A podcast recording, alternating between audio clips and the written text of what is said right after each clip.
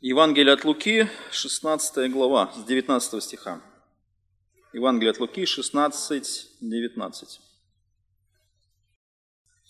Некоторый человек был богат, одевался в фарфиру и весон, и каждый день пиршествовал блистательно. Также был некоторый нищий именем Лазарь, который лежал у ворот его в струпьях и желал напитаться крошками, падающими со стола богача, и псы, приходя, лизали струпья его. Умер нищий, отнесен был ангелами на лона Аврамова. Умер и богач, и похоронили его. И Вади, будучи в муках, он поднял глаза свои, увидел вдали Авраама и Лазаря на лоне его. И возопил, сказал, «Отче Аврааме, умилосердись надо мною, и пошли Лазаря, чтобы омочил конец перста своего в воде, и прохладил язык мой, ибо я мучаюсь пламени сем». Но Авраам сказал, «Чада, вспомни, что ты получил уже доброе твое в жизни твоей, а Лазарь злое, и ныне же он здесь утешается, а ты страдаешь. И сверх того, между нами и вами утверждена великая пропасть. Так что хотящие перейти отсюда к нам не могут, также и оттуда к нам не переходят. Тогда сказал он, «Так прошу тебя, отче, пошли его в дом отца моего, ибо у меня пять братьев, Пусть он засвидетельствует им, чтобы и они не пришли в это место мучения. Авраам сказал ему, у них есть Моисей и пророки, пусть слушают их. Он же сказал, нет, отче Аврааме, но если кто из мертвых придет к ним, покаются. Тогда Авраам сказал ему, если Моисей и пророков не слушают, то если кто из мертвых воскрес, не поверят. Истина, описанная очень в ярком такой, в яркой картинке, которой описывает нам Иисус. Кто, как не Иисус, мог нам рассказать такое? Кто, как не Иисус, который знает одну и вторую сторону вечности и, и пребывания на земле, он может рассказать нам такую удивительную историю. Некоторые думают, что это притча, лишь какое-то сказание, но это, скорее всего, не притча, это лишь все то, что Иисус напрямую знает, приводя, например, историю одного человека. Вот судьба, судьба, которая не просто заканчивается физическим существованием, как мы можем иногда рассказывать свидетельство о каком-то великом человеке или простом человеке, а это свидетельство, которое заканчивается в вечности. И продолжение, которое следует, мы видим, оно не заканчивается землей. Поэтому, потому что мы смотрим в этой истории очень много разных образов и описаний. Это существование ада и рая, ангелы, которые находятся на работе, конец для умерших неизменен, пропасть существует между одними и вторыми, что-то изменить после того, что случилось, уже невозможно, страдания вечности реальны, утешение вечности тоже реально, осознание бытия настоящего прошлого тоже реально, разное положение на земле и вечности, и глубина неверия, которая существует а, в этой истории. Мы видим здесь два персонажа, которые, о которых рассказывает Иисус – это две судьбы абсолютно с, раз, с разным началом и абсолютно с разным концом. Мы видим первого персонажа, которого даже Иисус не называет, как его зовут. То есть это, может быть, люди могли подумать в той ситуации, когда Иисус это рассказывал, что он на кого-то намекает, а когда просто Иисус говорит, что это просто богатый человек, то значит каждый из богатых мог подумать на себя. Это была такая, знаете, общая формулировка, но тем не менее скорее всего, в этой истории был богатый с определенным именем, и судьба его здесь описана. И мы видим первую картинку, которую описывает Иисус, что а, этот богатый э, вполне преуспевал в земной жизни. Некоторый человек был богат, одевался в пафиру и весон, и каждый день пиршил строл блистательно – то есть, когда Иисус описывает этот, этого человека, то все, что он о нем говорит, это что его жизнь э, находится в превосходной степени. Он превосходно одевался, он превосходно ел, и он превосходно проводил время. И все, что сказано об этом богаче, пахнет роскошью. Вот все в высшей степени абсолютно описания – он, можно так сказать, пах деньгами, и вся его жизнь пахла деньгами. Он мог распоряжаться этими деньгами абсолютно а, по-разному. И мы видим, размах его жизни очень впечатляет. Ту одежду, которую носил, эта надежда, одежда принадлежала королям и царям. И то, то, как он ел каждый день, что его скажем, не просто была трапеза, а его трапеза имела превосходную степень. То есть то, что он делал и как он все это, свое богатство использовал, было в максимальном наслаждении и трат э, всей, э, всех его денег. И мы видим, что все, что с этим человеком было, оно, скажем, может быть таким определенным примером для нас и для тех людей, которым рассказывал Иисус, что иногда у людей складывается впечатление, что и фарисеи, с другой стороны, думали, что если человек богат и может себе все это позволить, то Бог особым образом благословил его. А который нищий, который мы будем читать далее, это нищий, которого Бог не благословил. И вот такие категории иногда у людей присутствуют. Если человек успешен, значит, Бог особый благодать дал ему – и он может себе позволить вести такой образ жизни. А, если приводить пример а, нашего, скажем так, описания жизни, как это может себе представляться, то я вам скажу один пример, который а, был недавно из, нашего, из нашей жизни. Есть таких два российских футболиста, Александр Кокорин и Павел Мамаев – и после вылета из э, футбольной, футбольной сборной России из чемпионата Европы 2016 года, они э, в связи с этим устроили вечеринку э, в престижном ночном клубе, значит, в Монте-Карло, на котором потратили только на шампанское 250 тысяч евро. Футболисты не забывали, не забили ни одного мяча, за, за протяжение всех, всех встреч. Но при этом они решили в честь того, что сборная участвовала в этом чемпионате, устроить вот такую грандиозную, скажем так, вечеринку. Они купили а, всем, кто присутствовал в этом заведении, шампанское, известно французское, которое бутылка стоит 500 евро, и потратили на всю эту вечеринку около, вот я говорю, 250 тысяч евро то есть шампанское лилось э, рекой, и они под гимн России выносили это шампанское и всех угощали. Я не знаю, попадут ли они после этого в ад или нет, никто не знает. Но тем не менее мы видим, что а, размах того, что они делают, впечатляет. Иногда люди вот, а, тратят огромное количество денег на вот такие разные помпезные вещи. Это, это совершенно, скажем, другая категория людей, которые могут себе э, это позволить это вот масштабы пиршенствований. И мы видим второго человека, который абсолютно от, отличался, скажем, э, был, скажем, таким ярким контрастом от того, что мы видим в первом богаче. Это человек, у него уже есть имя, и Иисус называет его. Был некоторый нищий именем Лазарь, который лежал у ворот его в струпьях. То есть вся его жизнь описана в таких в крайних абсолютно категориях. Он был нищим, нищета – это был его образ жизни, он был весь наполнен нищетой, мы дальше видим, жизнь его была наполнена болезнями, он лежал в струпьях, струпья – это корочки, засыхающие от раны, ожогов, ссадин и образующие такой определенный из крови, таких, из, из гноем крови, такие корки, которые находятся на а, человеке. А, он, мы видим, особо, видно, никуда не, передвиж... не передвигался, потому что, видно, его либо приносили, либо как-то он доползал до вот этих богатых ворот и лежал там. И вся вот его жизнь была наполнена нищетой, болезнью, голодом. Вот абсолютно другая, скажем, категория человека.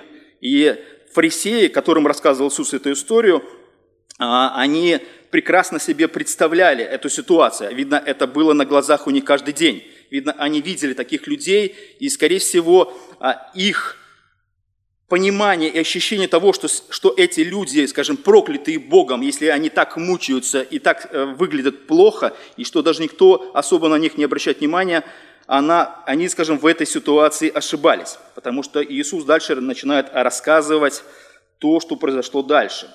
И мы видим, э, ситуация вот этого даже богача, она не просто, скажем, была в виде какой-то нищеты, но она была даже а, в виде того, что один пиршествовал. То есть пиршествование – это огромное количество средств и денег, и огромное количество людей задействовано в этом э, процессе. И Иисус даже отмечает, что он пиршествовал блистательно. А нищий, который лежал у его ворот, он желал, как написано, напитаться крошками, падающим со стола богача. А, в Древнем Востоке не было салфеток, не было средств для того, чтобы вытереть руки, и зачастую а, богатые люди для того, чтобы, так, так как ели руками, значит, чтобы а, вытереть как-то руки, вот эти жирные, после пищи, они брали хлеб, вытирали этим хлебом и бросали его. Вот как бы вот со, со стола бросали, и уже собаки, либо тот, кто найдет эти крохи, они могли питаться э, вот этим. Так вот, Лазарь ждал, пока вот этот богатый человек вытерет руки этого, этим хлебом и бросит на, на пол, чтобы это все могло послужить ему пищей. Вот такая крайность описания всей этой ситуации. Этот человек лежал у ворот богача, он без абсолютных жалоб, стонов, криков и молча смиренно ожидал своей участи. Он прекрасно знал, что особых просветлений у него ничего не будет, и то, что он мог ждать, это лишь только смерти. И мы видим дальше, что произошло. А, один ждал, скорее всего, смерти, потому что уже мучился настолько, что даже собаки, скажем, были членами его общества и лизали вот эти его болячки – и был богач, который, может быть, не ожидал этой смерти, или, по крайней мере, он не планировал этой, этой ситуации. Но мы видим, что это случилось и с одним, и со вторым. 22 стих. «Умер нищий, и отнесен был ангелами на лона Авраамова. Умер и богач, и похоронили его». То есть смерть пришла к обоим.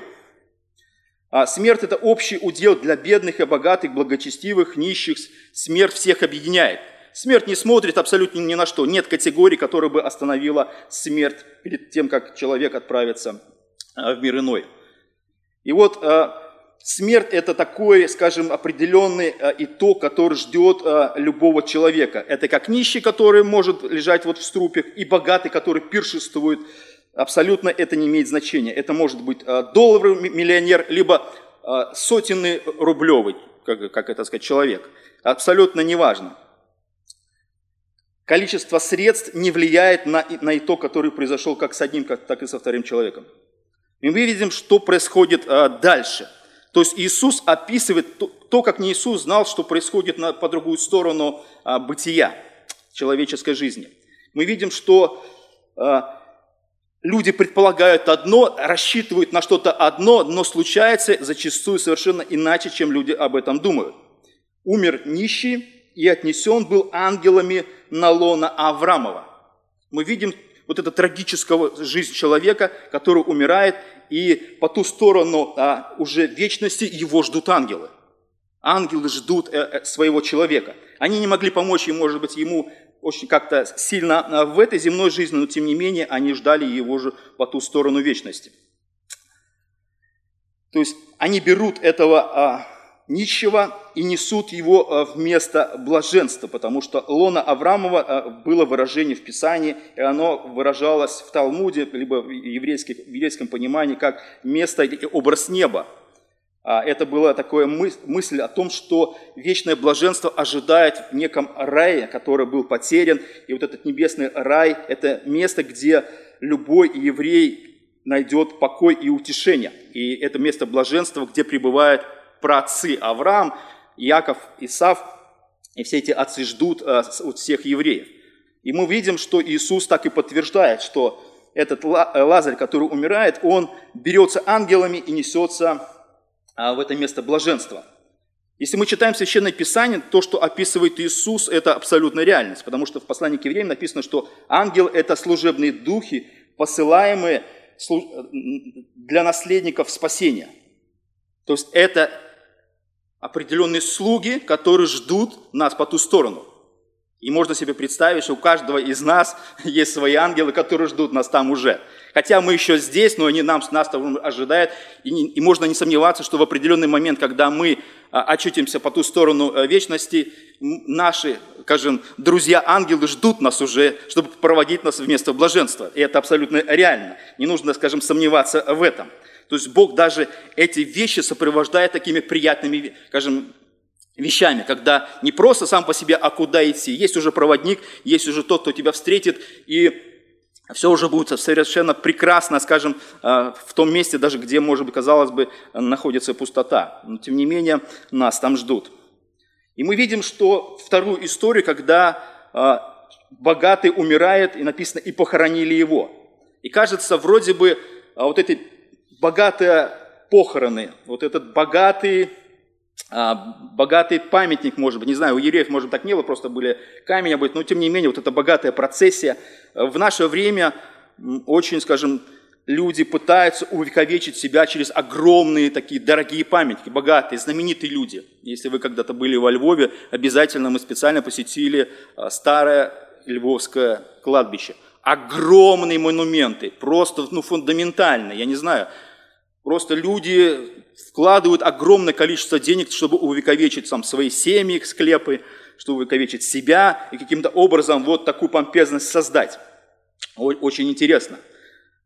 Но, как мы видим, что люди думают, что вот они находят лишь покой э, своим телам, но мы видим, что в любом месте, где человека хоронят, есть обязательно двойное дно – либо дверь, куда человек вроде бы приходит, но двойная дверь или двойное дно, которое открывается, и человек видит абсолютно другую реальность. Кажется, он вроде бы нашел покой для себя, но тем не менее мы видим, что этот человек уже оказывается совершенно в другом месте. И то, что с ним случилось, казалось бы, все, на этом все закончилось, но тем не менее написано «и Ваде, будучи в муках». То есть он лишь перешел своей смертью в место мучения – и мы видим, что, не знаю, там его, по крайней мере, никто не ждал. Если кто и ждал, то его друзья, которые потом а, жарили его на сковородке и определенную температуру создавали, чтобы он чувствовал определенное давление в виде жары и то, что уже даже огонь доходит до его языка. Поэтому э, люди, которые испытывают иногда огромное любопытство по поводу загробного мира, они могут прочитать эту историю и увидеть, э, скажем, результат как, как одного, судьба одного человека, так и судьбу совершенно другого человека.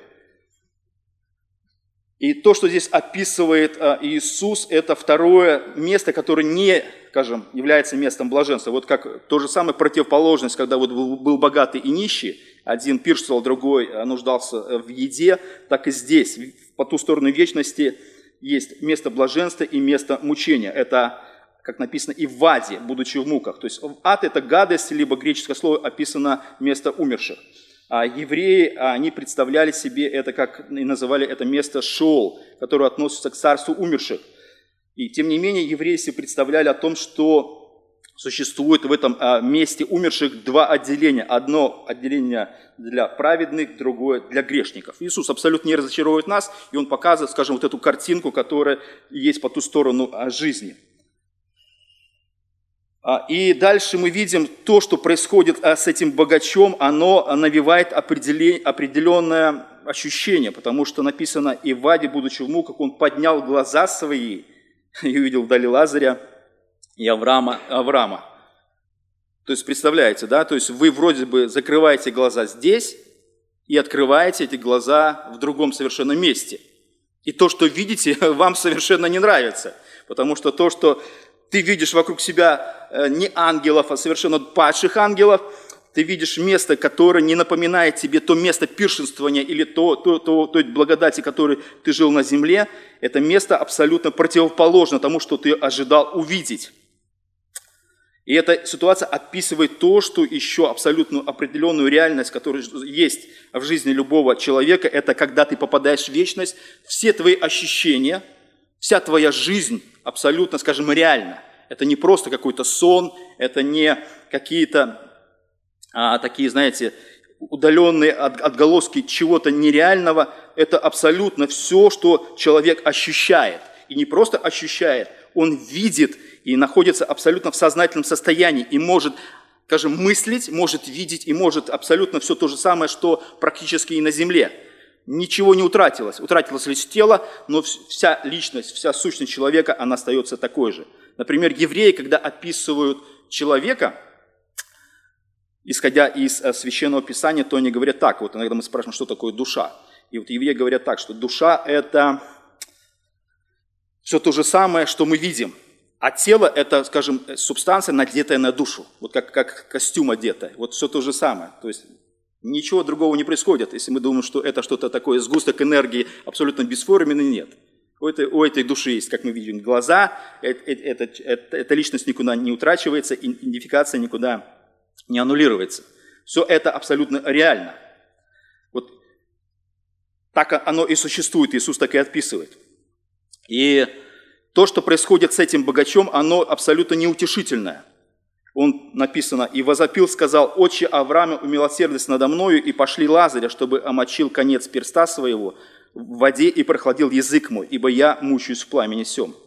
То есть абсолютно неутешительное состояние.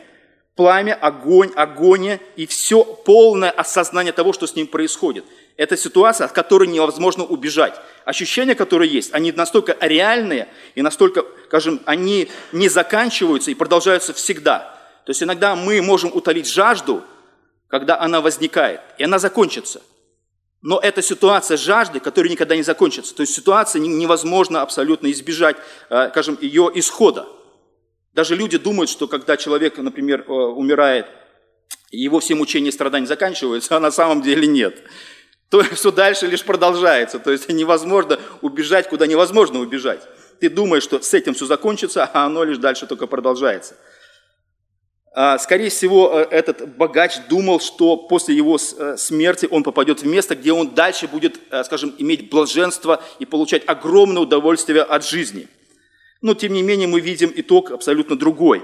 Он просит милости, где бесполезно просить милости – ну невозможно. Да, ты осознаешь. Все вокруг осознают. Даже на другой стороне, где находится место блаженства, они видят это место мучений, но ничего сделать с этим не могут. Авраам утешает его, очень интересно, 25 стих. Но Авраам сказал, «Чада, вспомни, что ты получил уже доброе твое в жизни твоей. А Лазарь злой, и ныне же он здесь утешается, а ты страдаешь». Люди даже, которые попадают, скажем, в вечность, куда бы они не хотели попасть, тем не менее, есть определенное, скажем, э, такое, скажем, утешение для них. Ты же получил все, что ты хотел в этой жизни. Ты хотел так жить? Да. Ты хотел жить без Бога? Хотел. Ты хотел пользоваться всеми благами, которые сделал Бог? Хотел. Ты пользовался? Я пользовался. Ну, больше, меньше, в большей степени. Может быть, человек хотел там пиршествовать, он хотел иметь богатую жизнь, но тем не менее он получал определенное удовольствие и все блага, которые Бог заложил для его жизни. Поэтому, когда человек попадает туда, он вполне получит такой же ответ. Ты хотел э, такой жизни, ты променял такую жизнь на то, чтобы э, жить совершенно, не получить, например, другого, то, что Бог обещает для верующих в Него. Человек говорит, нет, мне такой жизни в будущем не надо. Мне надо сейчас, вот сейчас такая жизнь, которая есть на земле абсолютно не отвергая то, что будет в будущем. Человеку это не надо, поэтому это определенный итог и утешение для тех, кто будет там мучиться. Им будет напоминание каждый раз. Вспомни, что ты имел в этой жизни. Ты хотел такую жизнь. Ты желал эту жизнь. И абсолютно для тебя она была в радость, в комфорт и в удовольствие. Да, эта жизнь была короткой, но тем не менее, ты ее получил. Хотел, получил. Чему ты удивляешься? И дальше мы видим, что э, объясняет Авраам о том, что э, сверх того, что между нами и вами утверждена великая пропасть, так что хотящие перейти отсюда к вам не могут, также и отсюда к нам не переходят. То есть Бог установил вот эту пропасть. Бог установил. Кто установил пропасть? Бог установил. Можно ее пересечь? Невозможно. Иногда есть э, такие предположения, что о том, что, ну, скорее всего, для те, кто страдает, это когда-то время закончится. Но мы не видим в Писании этого. Мы видим лишь описание того, что описывает Иисус. Иисус это описывает в категориях всегда, вечно. И как здесь написано э, в истории Иисуса о том, что есть пропасть, которую невозможно абсолютно пересечь. Поэтому это, скажем, неутешительный итог для этого богача. Но, тем не менее, Человек, который находится, кажется, в этой э, патовой ситуации, он начинает осознавать, кроме того, что была у него такая прекрасная жизнь, но он также еще хочет, э, скажем, изменить эту ситуацию для своих братьев. Здесь написано, тогда сказал он, так прошу тебя, отче, пошли его в дом отца моего, Лазаря, ибо у меня пять братьев, пусть он засвидетельствует им, чтобы и они не пришли в это место мучения. А, у этого человека есть а, в аду план. Вы понимаете? Это очень интересная ситуация. Он там еще и планирует. Он не просто мучается, он во время мучения еще и планирует. Он еще осознает, что то, что случилось с ним, не должно произойти э, с его братьями, потому что он, скорее всего, предполагает, что то, что случится с ними, они окажутся рядом здесь через какое-то короткое время – Авраам сказал, э, он же сказал, нет, отче Аврааме, э, Но если кто из мертвых придет к нам, покаются.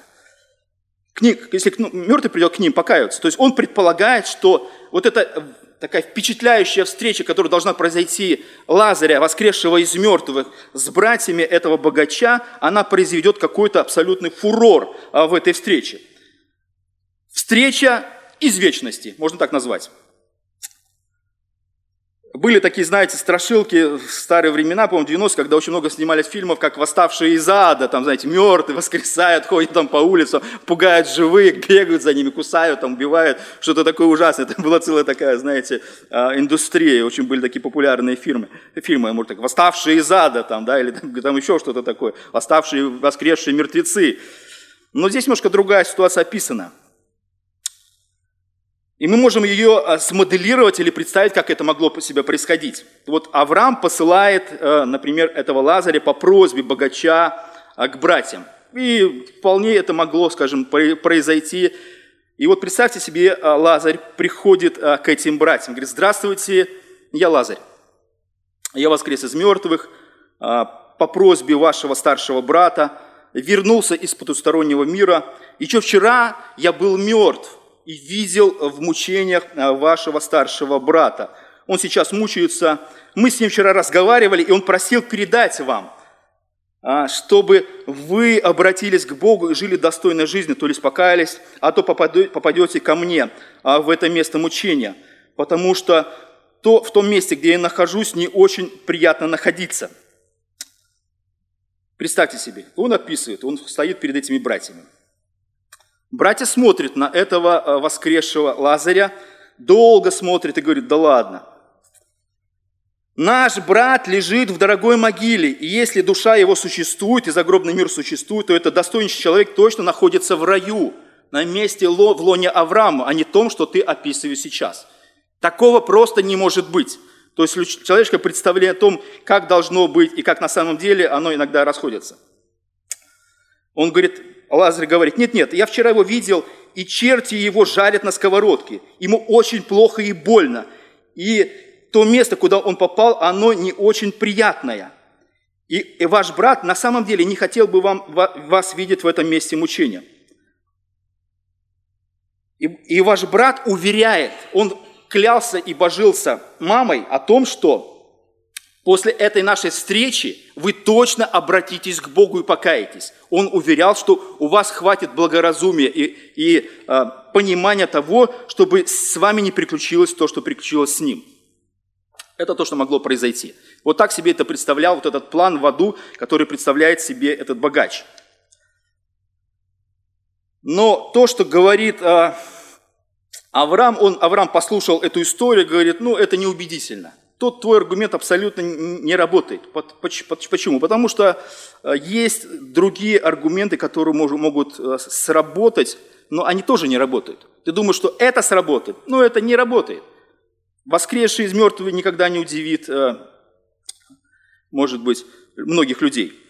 И Авраам говорит, 29 стих, Авраам сказал ему, у них есть Моисей и пророки, пусть слушают их. Куда отправляет Авраам, скажем, аргумент богача.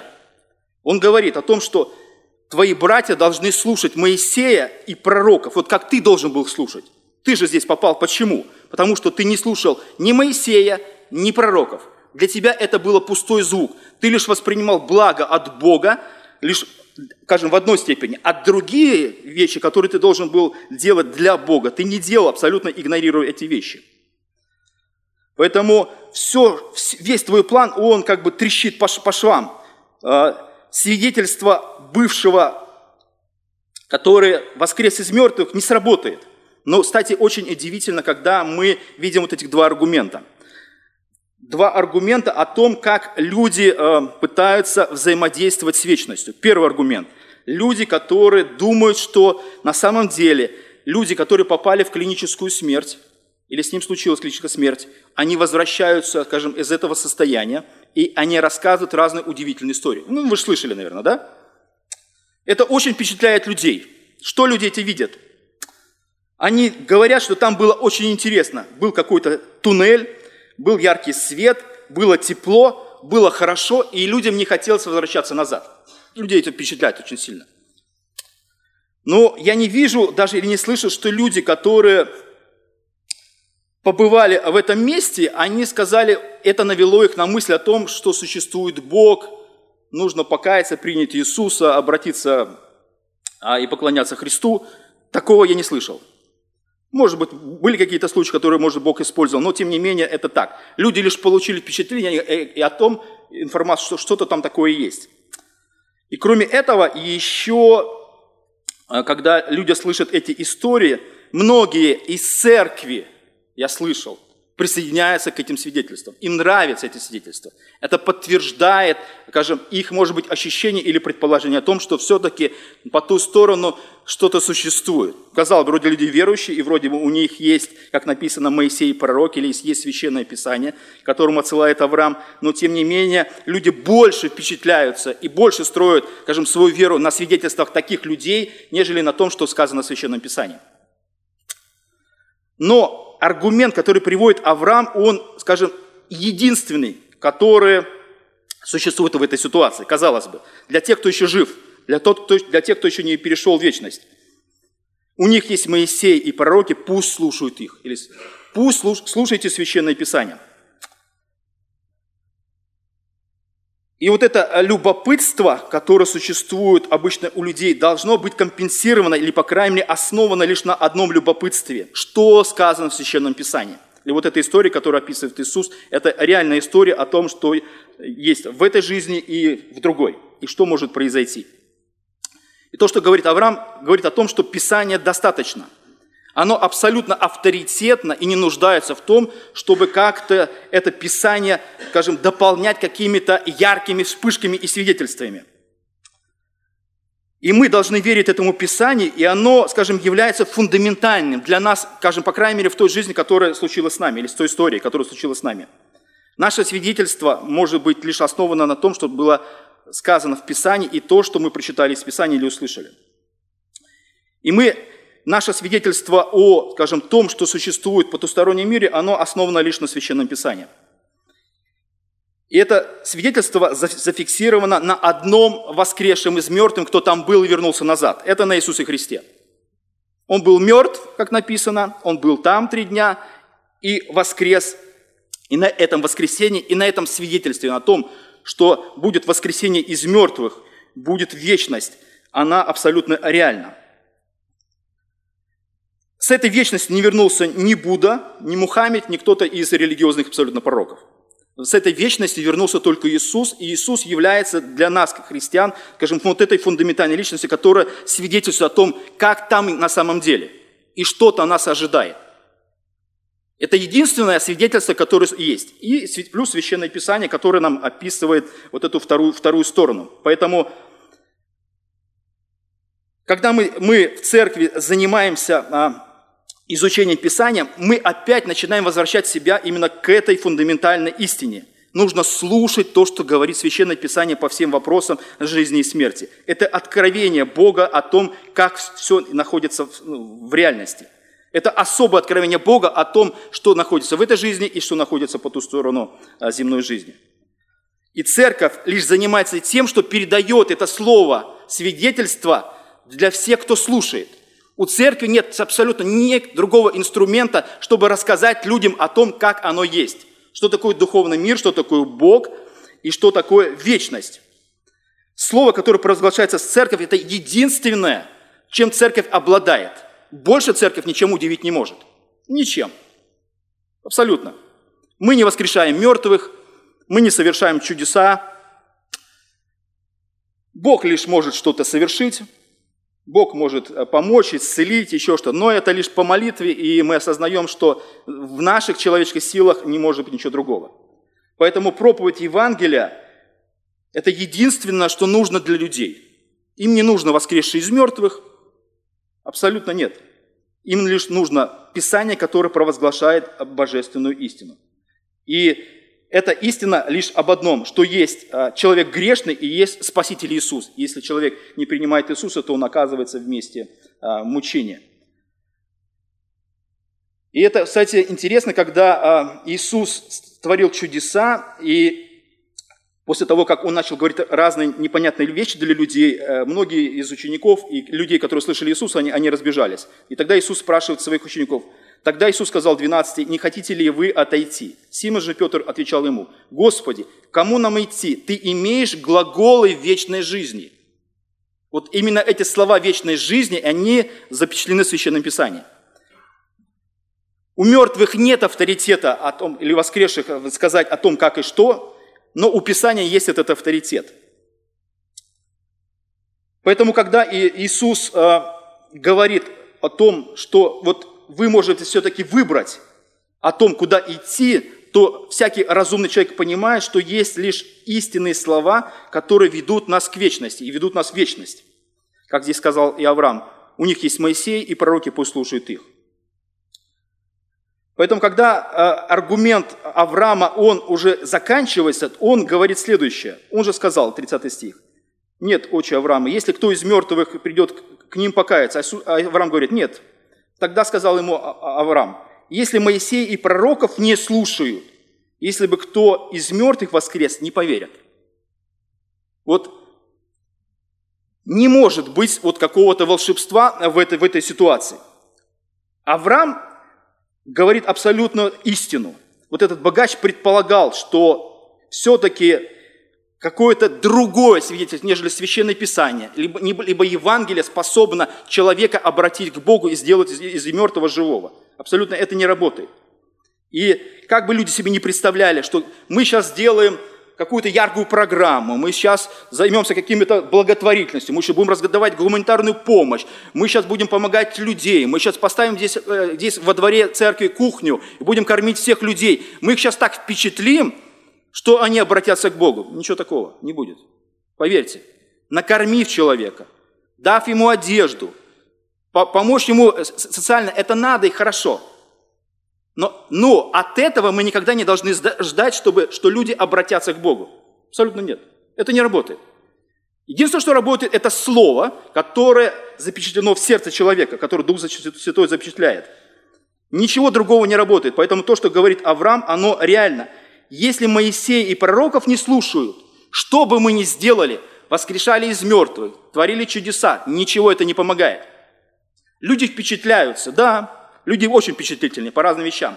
Люди получают помощь, они очень вам благодарны, но и только. На этом все и заканчивается. Они вас будут долго, долго помнить и много о вас хорошего говорить. Но это не работает. Мы, церковь не призвана заниматься социальными проектами. Церковь призвана помогать друг другу, да, это хорошо. Но главное предназначение церковь – это провозглашение слова, Евангелия. Мы спасаем душу. Ну, вместе с телом воскресшим, который будет. Мы спасаем для вечности через э, служение церкви. Это Бог спасает через служение церкви.